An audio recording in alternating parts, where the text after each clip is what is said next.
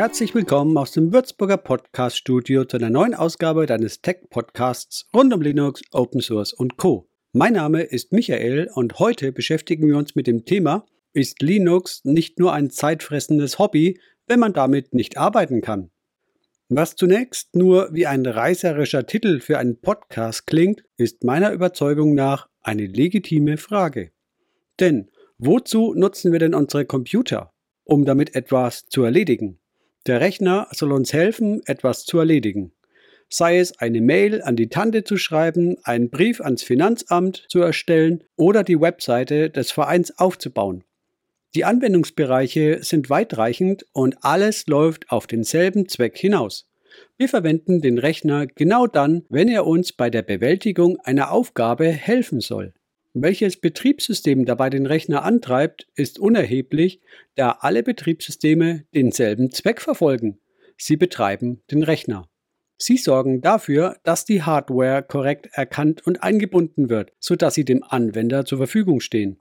Also klammern wir Diskussionen darüber, ob man mit Windows, macOS oder Linux am Computer dasselbe erledigen kann, jetzt einfach mal aus. Denn von gewissen Spezialfällen einmal abgesehen, können alle Betriebssysteme einen identischen Leistungsumfang anbieten.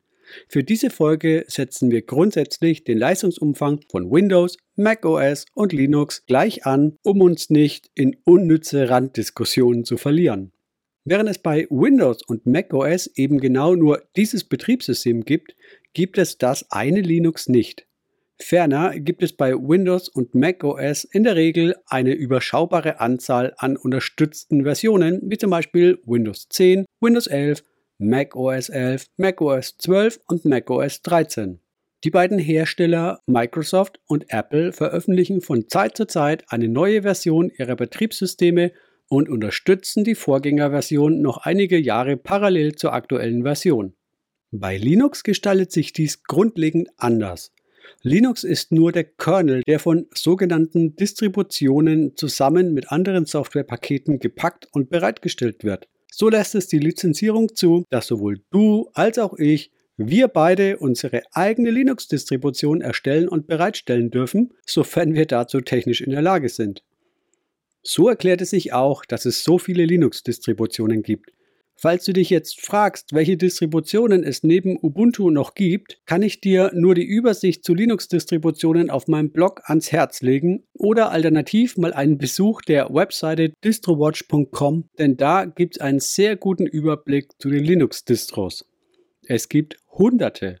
Und auch ein gedienter Linux-Nutzer wie ich hat nicht immer den aktuellen Stand über alle Distros. Das geht weder von der Menge her, noch interessiert es mich offen gestanden bis ins letzte Detail. Für mich ist ein Gesamtüberblick über die Familien und die direkten Abkömmlinge sehr wichtig. Was sich dann bis ins letzte Detail darunter abspielt, muss man nicht wissen. Ich bin mir aber auch sicher, dass du auch nicht bis ins letzte Detail deiner Familie und alle entfernten Verwandten kennst. Und hier sprechen wir ja schon von Menschen und nicht von Betriebssystemen. Es ist also meines Erachtens nach völlig legitim, nicht jede letzte kleine Nischendistro zu kennen. Es genügt zunächst die relevanten Distros zu kennen.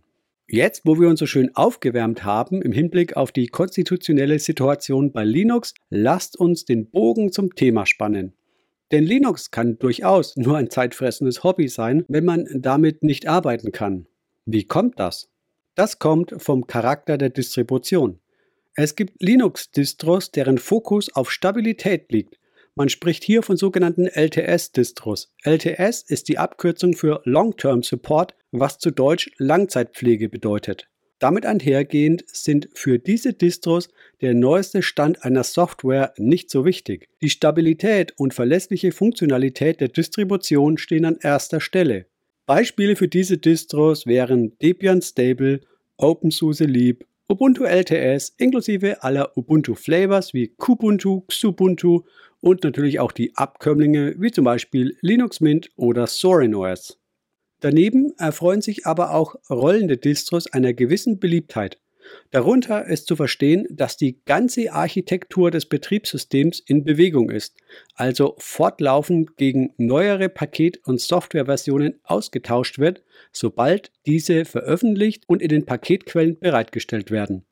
Der Vorteil rollender Distros ist stets mit aktueller Software versorgt zu werden. Der Preis dafür ist eine im Vergleich zu LTS-Distros geringere Feinabstimmung der Pakete untereinander. Das bedeutet, dass es bei rollenden Distros oftmals zu kleineren Problemchen kommen kann. Beispielhaft seien hier bei Aktualisierungen dann die Meldungen über Paketabhängigkeitsprobleme genannt. Das passiert mir in meinen VMs regelmäßig. Oder nach Start hat der Grub Bootloader ein Problem und muss über ein Live-System neu installiert und konfiguriert werden. Alles Aufgaben, die man mit entsprechender Routine schnell löst. Doch erfordern sie nicht nur Wissen, sondern auch Zeit. Das mag auf Privatsystemen verschmerzbar sein, doch im Firmenumfeld, im Business, wie man heute so eloquent sagt, ist das ein Unding. Stell dir vor, du sitzt jetzt im Meeting mit deinem Kunden und willst deine Präsentation starten und das passiert. Wie wirkt das?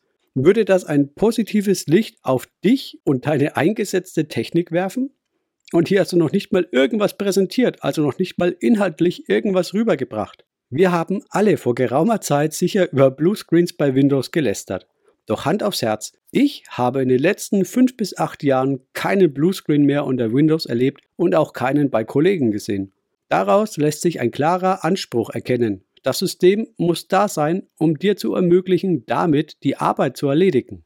Und hier scheiden sich dann die Geister, ob man ein System hat, um damit zu arbeiten oder ein System hat, um daran zu arbeiten. Ich vermute, 95% aller PC-Nutzer wollen nicht am System herumfummeln müssen. Das lässt sich auch daran erkennen, dass keine Linux-Distro, die von einer Firma herausgegeben und entwickelt wird, einen rollenden Unterbau hat. Das findet in der Praxis keine Bestätigung. Weder bei Canonical, noch bei SUSE, noch bei Red Hat. Auch nicht bei System76, Elementary Inc. oder dem Unternehmen hinter SorinOS. Alle fußen auf einer stabilen LTS-Basis und alle haben die Produktivität der Nutzer im Fokus, nicht die höchstmögliche Aktualität der Pakete und Software. Jetzt kann man natürlich einwerfen, hinter Manjaro steckt die Manjaro GmbH und Co. KG. Das stimmt, aber abgesehen davon dürfte die Firma dazu dienen, Haftungsrisiken abzupuffern. So tritt die GmbH als Komplementär der Kommanditgesellschaft auf und trägt somit das volle Haftungsrisiko. Das ist nicht negativ gemeint. Das ist im deutschen Mittelstand eine oftmals anzutreffende Firmenkonstellation und soll hier keineswegs negativ ausgelegt werden. Manjaro macht viele Dinge anders und wie ich finde, besser als Arch und die Arch-Abkömmlinge. Manjaro versucht Arch zu stabilisieren und testet neue Pakete auf Stabilität in einer Karenzzeit von etwa zwei Wochen. Erst dann, wenn alles passt, werden die Pakete an die Manjaro-Nutzer verteilt.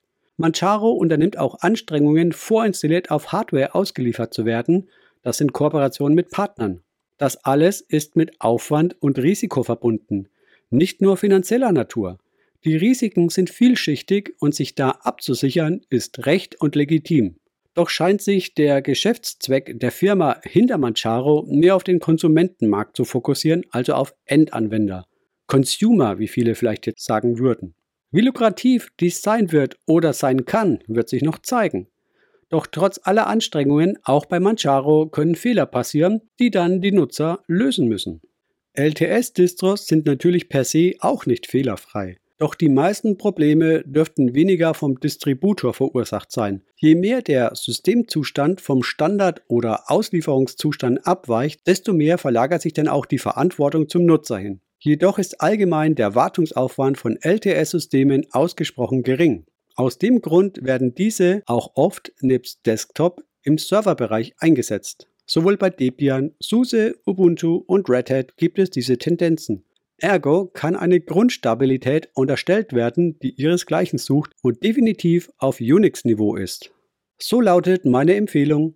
Bist du auf das System angewiesen, zum Beispiel als Selbstständiger, als Arzt, Anwalt, Handwerker oder sei es einfach nur als gewöhnlicher Heimanwender mit Fokus auf normale PC-Nutzung, so empfehle ich dringend eine LTS-Distro. Einmal installiert kommen meist nur Sicherheitsaktualisierungen und alle zwei Jahre gibt es dann eine neue Hauptversion, auf die du wechseln kannst. Bei Ubuntu LTS kannst du den Supportzeitraum sogar auf 10 Jahre ausdehnen, für drei Systeme sogar kostenlos. Bist du absoluter Experte und durch deine tiefen Linux-Kenntnisse in der Lage, alle Probleme selbst zu lösen und bringst die dafür nötige Zeit mit, spricht nichts gegen rollende Distros. Speziell dann, wenn du dank Zweitrechner auch mal auf den Hauptrechner verzichten kannst ein Weilchen, bis das Problem gelöst ist. Im Umkehrschluss würde ich rollende Distros aber auch nur dem Anwenderkreis empfehlen, der die nötige Expertise besitzt sowie über die nötige Zeit und Geduld verfügt, im Fehlerfall sich selbst um alles zu kümmern. Nicht gesagt ist hiermit, dass rollende Distros per se instabil sind oder im hohen Maß fehleranfällig. Mir ist aufgrund der Kommentare meiner Zuschauer und Zuhörer bewusst, dass einige von euch seit Jahren rollende Systeme ohne große Fehler einsetzen. Aber ohne große Fehler heißt halt auch mit kleineren Fehlerchen leben können und genau das höre ich bei den Kommentaren aus der LTS-Ecke kaum und auch meine persönliche Erfahrung bestätigt dies nicht im vergleichbaren Niveau. Ein LTS-System werkelt meist einfach vor sich hin und man muss sich wenig darum kümmern. Ich habe LTS-Systeme bei absolut verschiedenen Anwenderkreisen installiert und im Betrieb. Von jung bis reif an Jahren. Alle kamen damit klar. Bei rollenden Distros mag ich mir das nicht vergleichbar vorstellen. Ich habe auch nicht die Zeit, da dann aus der Ferne den Support zu leisten. Es muss laufen und das tut es mit LTS-Distros nachweislich absolut zuverlässig. So lege ich meinen Standpunkt fest. Linux kann nur ein zeitfressendes Hobby sein, wenn man damit nicht arbeiten kann. Aber es kann auch unglaublich produktiv sein, wenn man die für sich passende Linux-Distribution verwendet. Meiner Meinung nach spielt es keine Rolle, ob Neueinsteiger oder altgedienter Hase. LTS-Distros eignen sich für alle Anwenderkreise. Bei rollenden Distros würde ich das so nicht unterschreiben, vor allem nicht für Neueinsteiger oder gewöhnliche Anwender.